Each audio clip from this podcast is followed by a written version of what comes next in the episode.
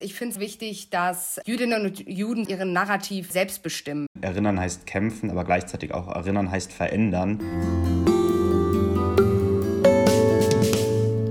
Jüdisches Leben in Deutschland, Vergangenheit und Gegenwart. Das ist ein Podcast der Bundeszentrale für politische Bildung. Mein Name ist Pola Natusius. Jüdischer Aktivismus ist vielseitig. Er ist institutionell organisiert oder auch in losen Bündnissen und keineswegs setzt sich jüdischer Aktivismus heute in Deutschland nur gegen offensichtliche Themen wie Antisemitismus ein. Die ganze Bandbreite kann eine einzige Podcast-Folge nicht aufzeigen, aber ich mache einen Anfang und spreche mit Noah Luft und Ruben Gertschikow. Noah Luft ist Geschäftsführerin der Jüdischen Studierendenunion Deutschland, kurz JSUD. Die JSUD gehört organisatorisch zum Zentralrat der Juden in Deutschland. Ruben Gertschikow ist ehemaliges Vorstandsmitglied der JSUD und ist inzwischen zusammen mit Monty Ott in der Lauma Lounge aktiv. Die Lauma Lounge ist laut Selbstbeschreibung ein aktivistisches jüdisches Medienprojekt. Ruben und Monty veröffentlichen noch in diesem Jahr ein Buch über jüdische Protestgeschichte in Deutschland.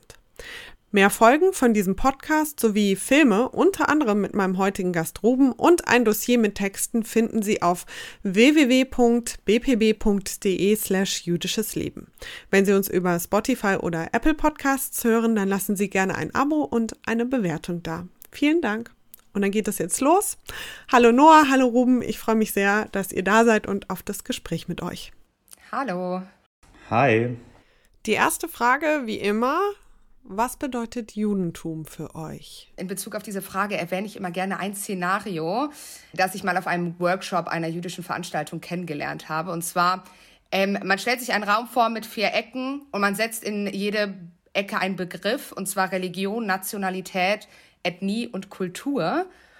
Und dann tut man äh, sozusagen jüdische äh, Personen in die Mitte und sagt, stell dich in eine Ecke. Und was auffallen wird, ist sozusagen, dass sich keine Person genau in eine Ecke stellen wird, sondern alle so verteilt in diesem Raum stehen werden, also höchstwahrscheinlich, weil für jeden, weil das halt, weil das Judentum sozusagen so sehr vielfältig ist, für jeden sehr individuell und sozusagen aus natürlich noch mehr aus diesen als diese vier Begriffe irgendwie besteht und man sich deswegen meistens nicht so ganz so äh, zuordnen kann. Deswegen finde ich auch oft so diese Frage schwer und kann man, also ich finde, man kann sie meistens nicht ganz so explizit äh, beantworten. Auch einfach, weil es halt äh, sehr persönlich ist, vielleicht auch eine intime Frage. Genau, und ich glaube, so zur, ähm, zur bildlichen Darstellung, glaube ich, dient irgendwie diese Idee oder dieses Szenario ganz gut. Ruben, wie ist es denn bei dir? Ich denke, es sind zwei Wörter, die es grundsätzlich gut beschreiben und das sind Gemeinschaft und Zusammenhalt. Und da gibt es ein Beispiel, was ich sehr, sehr gerne bringe. Und zwar egal, wo ich auf der Welt bin, ob ich alleine bin oder nicht, ich werde am Freitagabend an Schabbat nicht alleine sein, weil ich immer und überall ähm, mindestens von einer Person zum Schabbatessen am Freitagabend eingeladen werde. Und das ist, glaube ich, das, was Judentum im Kern ausmacht, dass man zusammen ist, dass man zusammen in einer Gemeinschaft ist und auch die Religion, die Tradition, die Kultur zusammen begeht. Wir sprechen ja jetzt heute über Aktivismus. Es gibt ja ganz viele Formen von Aktivismus. Ich glaube, gerade bei jüngeren Leuten waren in den letzten Monaten, fast schon Jahren, ähm, ganz viel zum Beispiel Fridays for Future in den Medien und das kennen die Menschen. Ihr seid ja jetzt in explizit jüdischen Zusammenhängen AktivistInnen. Warum? Weil wir gesehen haben, dass vor allem in den letzten Jahren es eine, eine Zerreißprobe für unsere Gesellschaft, für unsere demokratische Gesellschaft gegeben hat, die vor allem auch mit antisemitischen Narrativen zusammenhängt vor allem.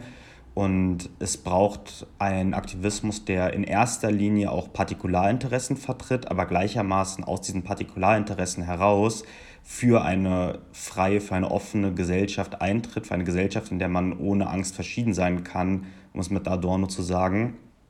Und von daher glaube ich, dass ein jüdischer Aktivismus eben nicht nur explizit für Juden und Jüdinnen streitet, sondern für alle marginalisierten Gruppierungen innerhalb Deutschlands. Kannst du dich damit auch identifizieren, Noah? Auf jeden Fall. Also ich glaube, es ist da auch nochmal wichtig zu erwähnen zum Punkt explizit jüdischen Aktivismus. Ich finde es halt wichtig, dass Jüdinnen und Juden sozusagen ihren Narrativ äh, selbst bestimmen, weil es halt auch oft passiert, dass einfach von außen einfach ein, ein, ein Thema ähm, oft halt eben durch den Antisemitismus oder durch Vorurteile entsteht und meistens ähm, äh, ganz andere Themen herangezogen werden, die vielleicht für, für Jüdinnen und Juden selber ähm, gerade nicht explizit das Thema ist. Und ähm, halt auch aufgrund der Tatsache, dass einfach oft Jüdinnen und Juden über Antisemitismus oder den Nahostkonflikt definiert werden. Und ich finde, man muss einfach selber entscheiden, welche Themen man angehen möchte. Und dementsprechend, ähm, ja, ist, glaube ich, sozusagen diesen, diesen Narrativ selbst bestimmen, den, den empfinde ich als sehr wertvoll. Das hat dann also eine oder ist dann eine Form von Selbstermächtigung, oder? Genau, auch. Also beispielsweise einfach, dass ähm, halt auch die Geschichte gezeigt hat, dass man von innen heraus einfach stark sein muss und dann kann man sich mit Partnern, Partnerinnen zusammenschließen und sozusagen zusammen stark sein, aber einfach dieses von innen heraus ist ähm, meiner Meinung nach einfach ausschlaggebend. Heißt dieses von innen heraus, dass da eben auch erstmal ein gewisser Safe Space kreiert werden muss, um dann eben aktivistisch irgendwie sich durchsetzen zu können oder auch überhaupt erstmal positionieren zu können? Also ich denke auf jeden Fall, dass natürlich ein, ein Safe Space wahrscheinlich die Arbeit erleichtert. Aber ich würde jetzt nicht explizit sagen, dass der ausschlaggebend ist, damit äh, man von innen heraus zusammen agieren kann. Ihr seid ja jetzt in ganz unterschiedlichen Zusammenhängen aktiv.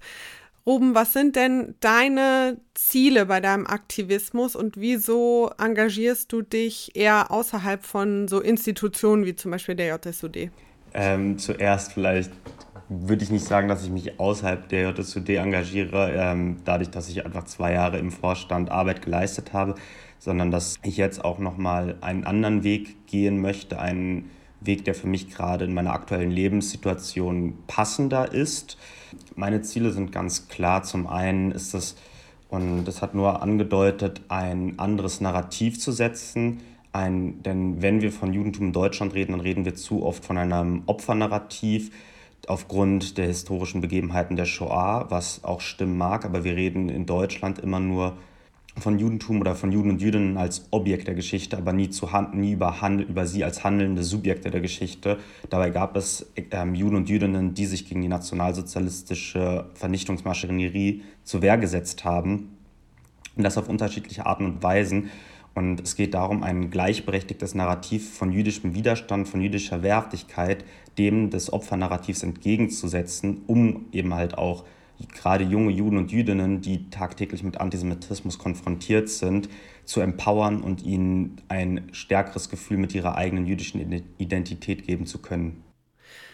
Das heißt, wenn ich dich richtig verstehe, mit einem Blick auf die Vergangenheit, wo vielleicht der ähm, Fokus verändert wird, nimmst du dann gewissermaßen Einfluss darauf, wie wahrscheinlich gerade junge Jüdinnen und Juden sich heutzutage sehen?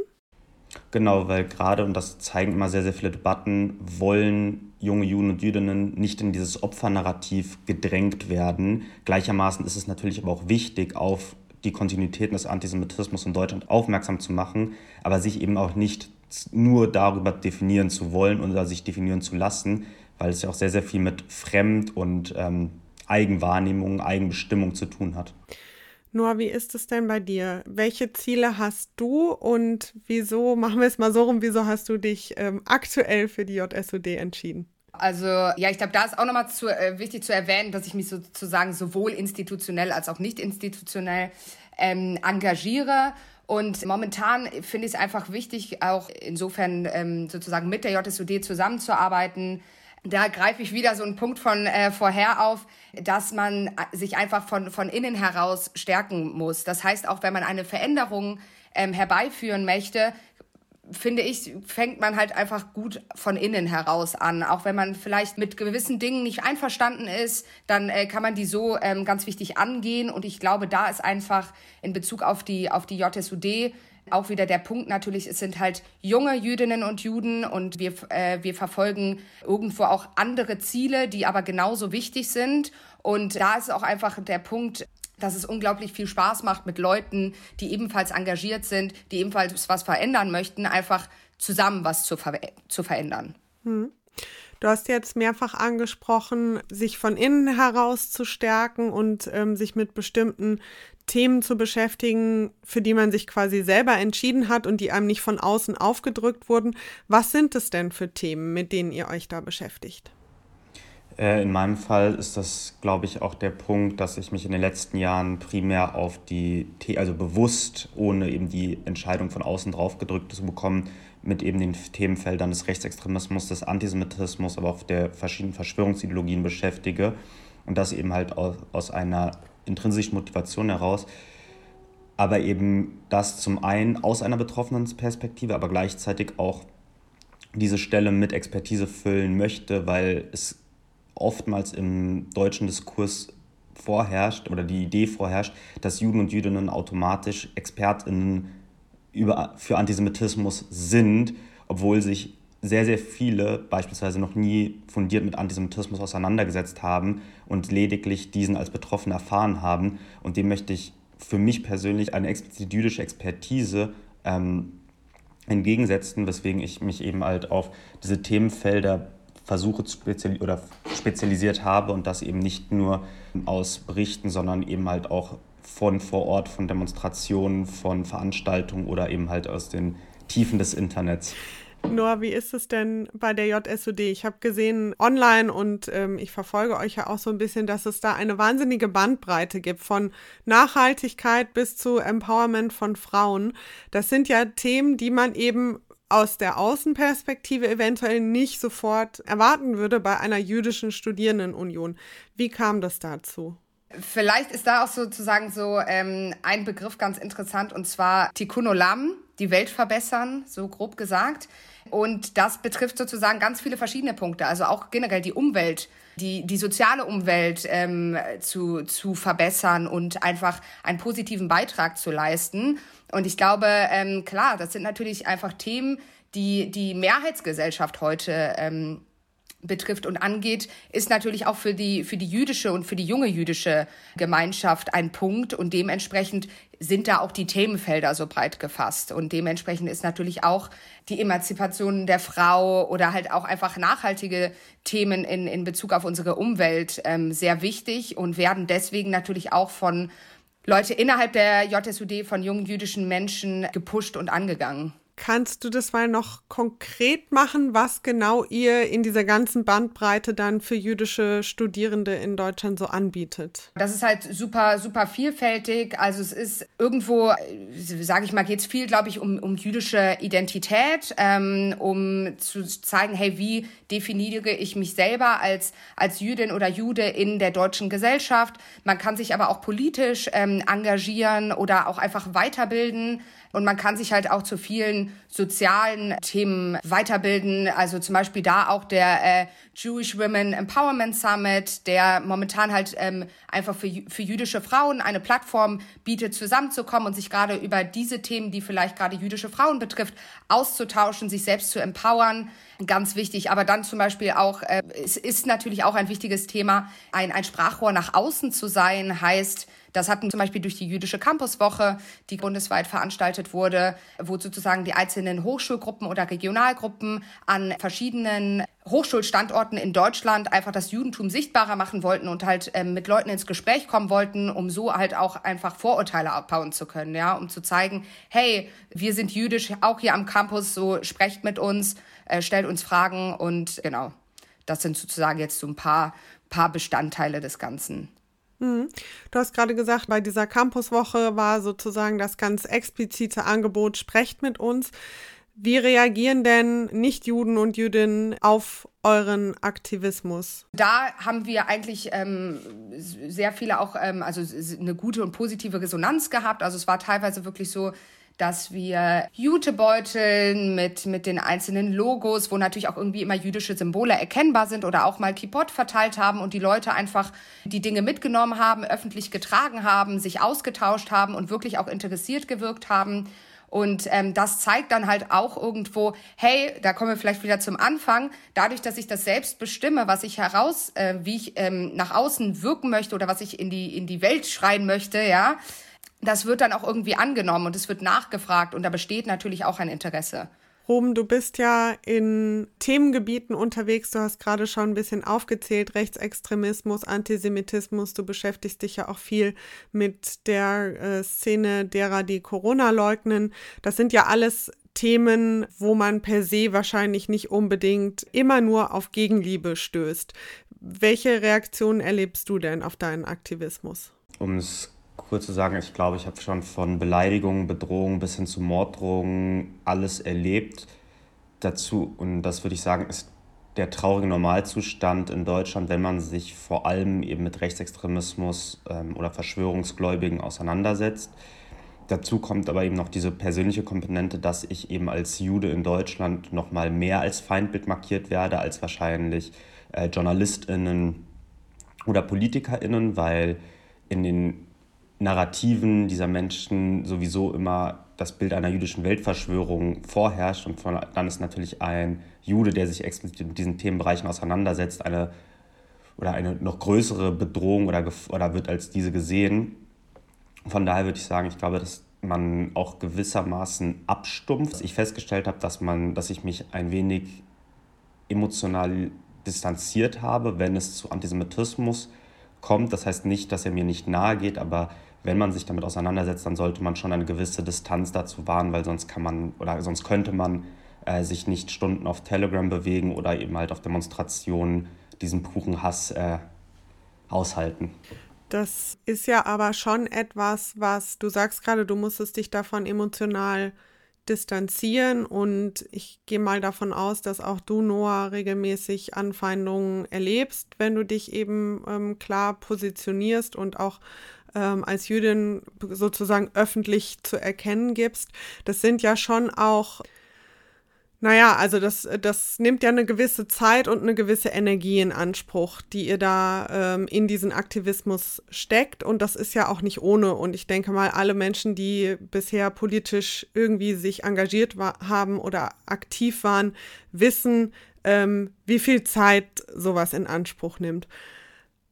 Was oder wo wurdet ihr so politisiert sozusagen, dass ihr jetzt sagt, ich bin bereit, diese Zeit und diese Energie da reinzustecken und mich da zu engagieren. Gab es da irgendwas, was irgendwie ausschlaggebend war oder hat sich das über die Zeit so entwickelt?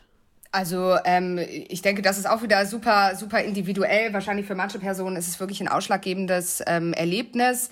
Bei mir persönlich war es so, dass es einfach, dass ich ähm, mich schon immer halt in, in jüdischen Organisationen an, engagiert habe und das einfach und mir sozusagen mein persönliches Judentum auch immer wichtig war und ich auch jeher in der Schulzeit immer sehr offen damit umgegangen bin einfach weil es ein, ein Teil von mir ist und ich bin stolz auf diesen Teil. Und das beantwortet sozusagen dann auch die Frage, dass wenn ich natürlich als Jüdin in Deutschland leben möchte und vor allem nicht versteckt leben möchte, dann muss ich mich dafür einsetzen, dass ich das eben ähm, kann. Und das ist dann irgendwo immer der Punkt, der mich dann antreibt, sozusagen jüdischen Aktivismus zu betreiben oder generell auch ähm, innerhalb der Community zu arbeiten und ähm, mich einzusetzen.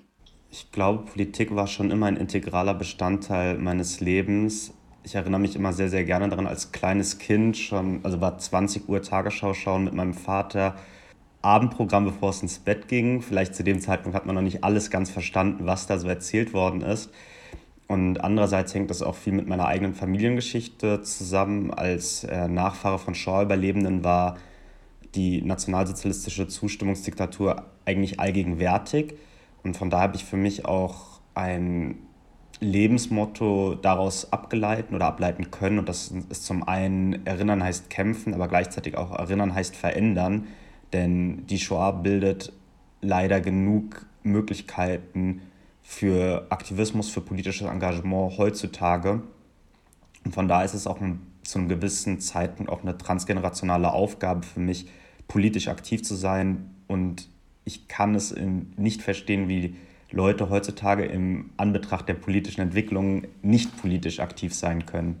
Im vergangenen Jahr wurden ja diese 1700 Jahre jüdisches Leben in Deutschland gefeiert, begangen, wie auch immer man das ausdrücken möchte. Ähm, und im Rahmen dessen ist ja unter anderem auch dieser Podcast entstanden. Es gab ganz viele Veranstaltungen. Wie habt ihr dieses Jubiläum erlebt? Oft hatte ich das Gefühl, dass dieses Jubiläumsjahr mehr von der nicht-jüdischen Mehrheitsgesellschaft zelebriert worden ist, als es eigentlich von Juden und Jüdinnen selber gefeiert worden ist. Dass man, wenn man nicht ähm, an einer Veranstaltung teilnehmen könnte, aus Zeitgründen, aus terminlichen Gründen oder was auch immer, dass dann eigentlich die Reaktion war, ja, aber wir machen das ja für euch. Und das ist, glaube ich, so der Knackpunkt.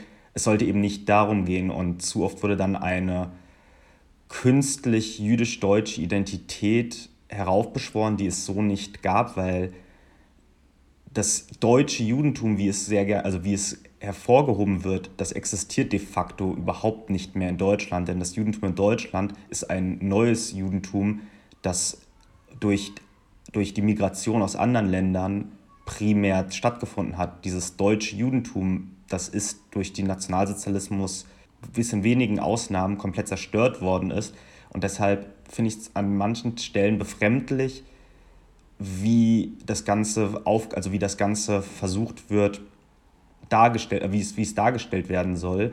Ähm, nichtsdestotrotz glaube ich, dass jüdische Sichtbarkeit in vielen Teilen notwendig ist, weil es immer noch ein sehr falsches Bild von Judentum in Deutschland gibt. Und da stellt sich einfach die Frage für mich, inwieweit man dieses Bild bekämpfen oder verändern möchte, wenn man ein zumindest in Teilen genauso falsches Narrativ in die Öffentlichkeit bringt.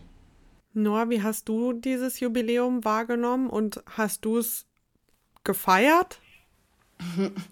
Ähm, ja, ich muss auch sagen, also ähnlich ähm, und äh, bestimmte Punkte, die Ruben auch schon erwähnt hat. Ich finde, finde es auch wichtig, dass ähm, das Ganze dadurch eine gewisse ähm, Sichtbarkeit bekommen hat, jüdisches Leben in Deutschland und dass das natürlich auch gewisse Chancen und Möglichkeiten geboten hat. Andererseits hatte ich auch bei äh, an einigen Punkten ähm, so den Eindruck, dass es ein bisschen mehr Schein als Sein war, ja, und dementsprechend glaube ich, ja, es ist vielleicht, vielleicht ist es auch einfach ein, ein, ein Ball, der ins Rollen kommt dadurch, ja, dass jüdisches Leben ähm, in Deutschland auch nach 1700 Jahren ähm, wichtig ist und vielleicht auch aufgezeigt hat, welche Punkte besonders jetzt angegangen werden müssen.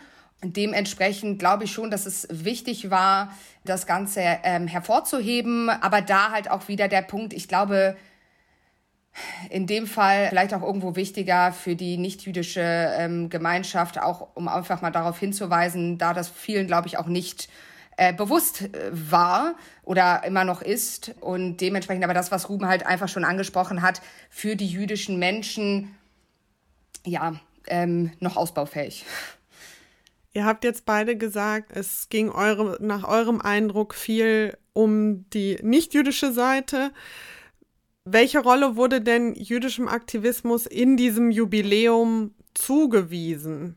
In Bezug auf was genau? Also in, in der öffentlichen Wahrnehmung? Naja, also du hast ja gerade davon erzählt, äh, mit diesem Beispiel von Veranstaltungen, wo dann gesagt wurde, ja, aber wir machen das doch für euch. Das klingt für mich ja sehr danach, als würden Juden und Jüdinnen da eine gewisse Rolle zugewiesen werden, dass sie da zum Beispiel aufzutauchen haben, dankbar zu sein haben und sich irgendwie mit den Nichtjuden und Nichtjüdinnen freuen sollen. Und ähm, häufig kommen ja eben, ist ja jetzt bei uns hier auch der Fall, bei Veranstaltungen, bei Podcasts und so weiter, werden ja beispielsweise AktivistInnen eingeladen. Darauf habe ich abgezielt, was für eine Rolle denen da zugewiesen wurde. Ich würde sagen, das ist prinzipiell, und das finde ich oftmals schade, es war nicht immer so, dass aber es immer dieselben jüdischen Gesichter waren, die vor eine Kamera, die vor Mikrofone oder ähnliches gesetzt worden sind und dass eigentlich in Teilen eine jüdische Diversität, Vielfalt so gar nicht abgebildet worden ist, sondern eher ein, einfach die Personen in die Öffentlichkeit gebracht worden sind, die sowieso eine mediale Öffentlichkeit genießen oder genießen dürfen aber sich gar nicht damit beschäftigt worden ist, was oder wo sich junge Juden und Jüdinnen zum Beispiel auch abseits eines, ich nenne es in Anführungszeichen bewusst, eines Mainstreams bewegen und welchen Beitrag sie beispielsweise dort leisten können. Und genau das hat mir so ein bisschen gefehlt, ähm, dass genau diese Stimmen, dass dieser jüdische Aktivismus teilweise unsichtbar gemacht worden ist, obwohl es genug interessante GesprächspartnerInnen gegeben hätte. Noah, teilst du diese Beobachtung? Ähm, also meiner Erfahrung nach sozusagen an den Veranstaltungen oder Aktionen ähm, vom von 1700 Jahre jüdisches Leben, an denen ich teilgenommen hatte, hatte ich eher den Eindruck, dass ähm, mir da immer viel Freiraum gelassen wurde. entweder sozusagen Themen oder Meinungen anzusprechen, die ich habe und äh, diese dann sozusagen auch auszuführen. Aber es war natürlich so, dass es, äh, es gab ja unzählige ähm, Aktionen und Veranstaltungen. Das ist jetzt sozusagen meine persönliche ähm, Erfahrung, die ich hatte. Ich habe ja lange als Journalistin gearbeitet und habe auch immer wieder erlebt, dass Journalistinnen ja nahezu sich unfähig gefühlt haben, jüdisches Leben in der Berichterstattung abzubilden. Ich habe ganz häufig und kriege auch immer noch ganz häufig Anfragen, Pola, kannst du uns mal einen Juden vermitteln? Das ist dann natürlich der Jude, ähm, völlig irrelevant, ob Mann oder Frau, ob säkular, ähm, orthodox, so. Ähm, es ist der Jude, der vermittelt werden soll. Also wirklich eine Unfähigkeit, überhaupt diese Diversität wahrzunehmen ich frage mich dann ehrlich gesagt irgendwie auch immer so ein bisschen, woran das denn liegen kann, weil man kann ja eigentlich einfach sich mit Themen generell auseinandersetzen und Menschen finden. Ruben, was glaubst du, warum da wie so eine, wie so eine unsichtbare Grenze häufig besteht? Vor allem, weil die deutsche Mehrheitsgesellschaft mehr in Juden und Jüdinnen reinprojiziert, als da eigentlich wirklich vorhanden ist. Also es ist weder eigentlich, es ist eigentlich gar nicht die Lebensrealität von äh, Juden und Jüdinnen, die dort vorherrscht, sondern es ist rein eine Projekt Projektionsfläche. Ähm, und je stärker dieser Widerspruch ist, dass man eben nicht dem klassisch jüdisch sein entspricht, desto unsichtbarer wird man auch zu einem gewissen Zeitpunkt. Und das ist genau das, worauf ich hinaus wollte, wenn man eben nicht diesem Idealtypus des Juden, der Jüdin entspricht, entkommt man nicht in die populären Erzählungen der Mehrheitsgesellschaft. Und ich glaube, das ist auch der Grund, warum beispielsweise Muzzletov Cocktail so ein Erfolg gewesen ist, weil er eben einfach eine authentische jüdische Kritik an diesen Zuständen ist ähm, und er einfach, ähm, um es mal bildlich darzustellen, ein Schlag in das Gesicht der deutschen Mehrheitsgesellschaft gewesen ist. Mazeltov Cocktail ist ein Kurzfilm von dem Regisseur Arkadi Kait, den man sich, glaube ich, auch noch auf äh, Vimeo anschauen kann für ein ganz klein bisschen Geld und ähm, wo ich zumindest sagen würde, ich würde das sehr empfehlen, das zu tun. Wenn wir über Aktivismus sprechen, dann passiert Aktivismus ja in der Regel nicht einfach nur, jede Gruppe macht sowas für sich, sondern man geht auch immer mal wieder Allianzen ein. Was würdet ihr sagen, welche Allianzen geht ihr ein und wo zieht ihr Grenzen? Klar, natürlich, Allianzen ähm, sind ähm, ausschlaggebend, sind un unglaublich wichtig. Also ich, ich denke, dass das Wichtigste ist, dass man einfach dieselben Ziele verfolgt, dass man eine Vertrauensbasis hat, dass man auch irgendwo dieselben Werte vert vertritt. Äh, Im, Im Gegensatz finde ich persönlich Allianzen, die man auf Basis eines gemeinsamen Feindes hat, finde ich halt bedenklich, weil da oft dann nur dieser eine Punkt das Ziel ist und da oft die anderen Aspekte wie eben Werte außer Acht gelassen werden und ich da manchmal den Eindruck habe, dass das ähm, langfristig dann eher negative Folgen mit sich bringt. Deswegen finde ich ganz wichtig, dass man von Anfang an sich klar darüber ist, welche gemeinsamen Ziele verfolgen wir und wo sehen wir Gemeinsamkeiten. Ruben, wie siehst du das? Meine Trennlinie ist, dass ich keine Kooperation, Koalition, ähm, Allianzen mit Menschen oder mit politischen AkteurInnen eingehe, da wo gruppenbezogene Menschenfeindlichkeit bzw. Ideologien der Ungleichheit, ich glaube, das ist das bessere Wort, auftreten. Und dabei ist es äh, mir tendenziell egal, ob es sich um Rassismus, Sexismus, Antisemitismus geht. Gerade beim Letzteren ist gerade da ist immer das Problem, dass progressive oder vermeintlich progressive Gruppierungen sich immer klar ähm, gegen Antisemitismus aussprechen, aber es dann doch immer wieder zu antisemitischen Vorfällen kommt, vor allem im Bereich des strukturellen oder des israelbezogenen Antisemitismus. Und von daher ist für mich dort eine ganz klare rote Linie, da ich nicht mit antisemitischen Gruppen oder Menschen in irgendeiner Art und Weise kooperieren möchte und will. Ruben, Noah, ich danke euch ganz herzlich für das Gespräch und ähm, ja, die vielen auch sehr persönlichen Schilderungen. Vielen Dank. Dankeschön. Danke für die Einladung. Ruben Gertschikow und Noah Luft zählen zu den vielen jungen jüdischen AktivistInnen, die sich ganz verschieden organisieren. Weitere Stimmen hatte ich in der ersten Staffel dieses Podcasts zu Gast. Zum Beispiel Anna Staroselski, die Präsidentin der JSUD, sowie Leonard Kaminski, der sich unter anderem beim Projekt Rent a Jew engagiert. Mit ihnen habe ich über Antisemitismus gesprochen und welchen Einfluss dieser auf den Alltag von Juden und Jüdinnen in Deutschland hat. Außerdem finden Sie auf www.bpb.de slash jüdisches Leben einen neuen Film von Adrian Oeser, in dem er mit weiteren jüdischen AktivistInnen spricht.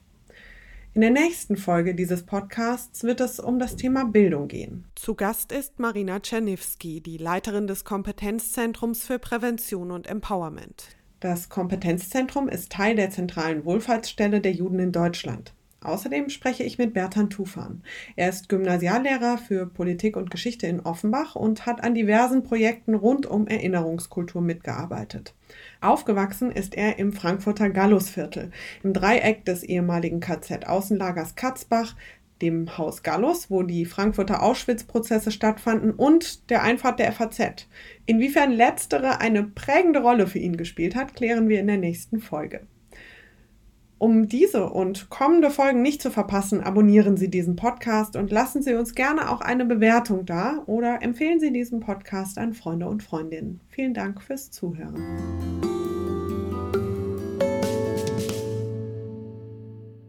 Das war die zweite Folge der zweiten Staffel des Podcasts Jüdisches Leben in Deutschland, Vergangenheit und Gegenwart, umgesetzt und produziert von Pola Sarah Natusius. Redaktion Baran Korkmaz, Bundeszentrale für politische Bildung. Dieser Podcast steht unter der Lizenz CC BY NC ND 3.0. Das heißt, er darf vervielfältigt und weiterverbreitet werden unter folgenden Lizenzbedingungen. Lizenzname und Autorinnennamen müssen genannt sein, der Podcast darf nur für nicht kommerzielle Zwecke verwendet werden und das Material muss unverändert bleiben.